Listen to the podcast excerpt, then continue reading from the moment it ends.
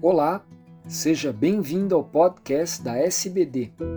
Eu sou Fernando Valente, professor da Faculdade de Medicina do ABC e editor do podcast. Esses programas contam com a participação de grandes diabetologistas brasileiros. Esse podcast faz parte de uma série com resumos dos capítulos da nova diretriz da SBD 2021. Nessa edição, ouviremos as principais recomendações sobre a doença renal do diabetes. Confira o documento na íntegra em diretriz.diabetes.org.br.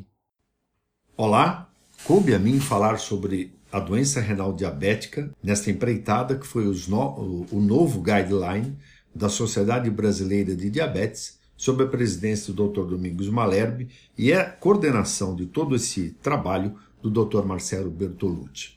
Além de mim, João Roberto de Sá, temos outros autores como Luiz Henrique Canani, a Érica Bevilacqua Rangel, Andréa Carla Bauer, Gustavo Monteiro Scott, Temis Elmanovitz e Sandra Pinho Silveira. Eu gostaria de dizer que esta temível complicação crônica, que atinge entre 30% e 40% dos diabéticos, ela está intimamente associada à morte por doença cardiovascular.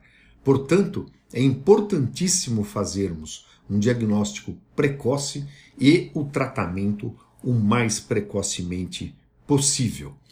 Do ponto de vista de diagnóstico, no portador de diabetes mellitus tipo 1, em geral a primeira triagem é feita após 5 anos e devemos utilizar é, a dosagem da albuminúria. Essa albuminúria, ela, a mais utilizada é a relação albuminúria-creatinúria, em amostra isolada, podendo também ser utilizada a dosagem da albuminúria em amostra isolada, já que apresentam uma grande associação e representam muito bem a perda da, da albumina. E o outro detalhe é que todo paciente deve ter calculado a taxa de filtração glomerular estimada e a fórmula escolhida é a CKD-EPI.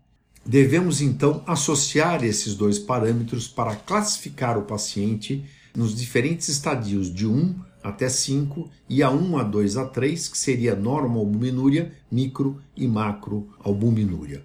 O tratamento precoce, do, o tratamento intensivo do diabetes, é, quando o paciente não apresenta nefropatia, já está comprovado que leva a uma proteção, ou seja, a não ocorrência da nefropatia diabética ou então a, ao retardo desta complicação crônica.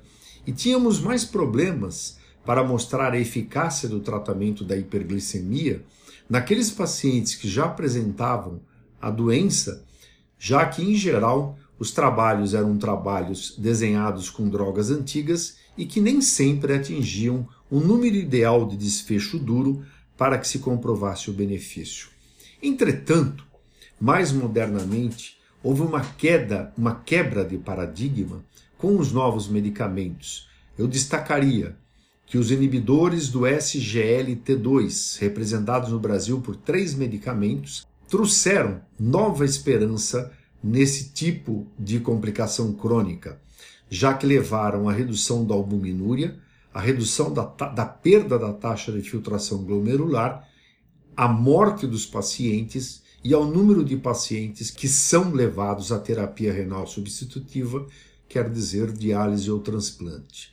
Uma outra droga que também caminhou nesse sentido foram os agonistas do GLP-1, medicamentos que trouxeram proteção renal, muito mais por reduzirem albuminúria desses pacientes, mas também mostraram sim uma, uma proteção nesse tipo de complicação. Portanto, eu gostaria de deixar como destaque neste podcast que é muito importante se fazer a triagem na hora certa.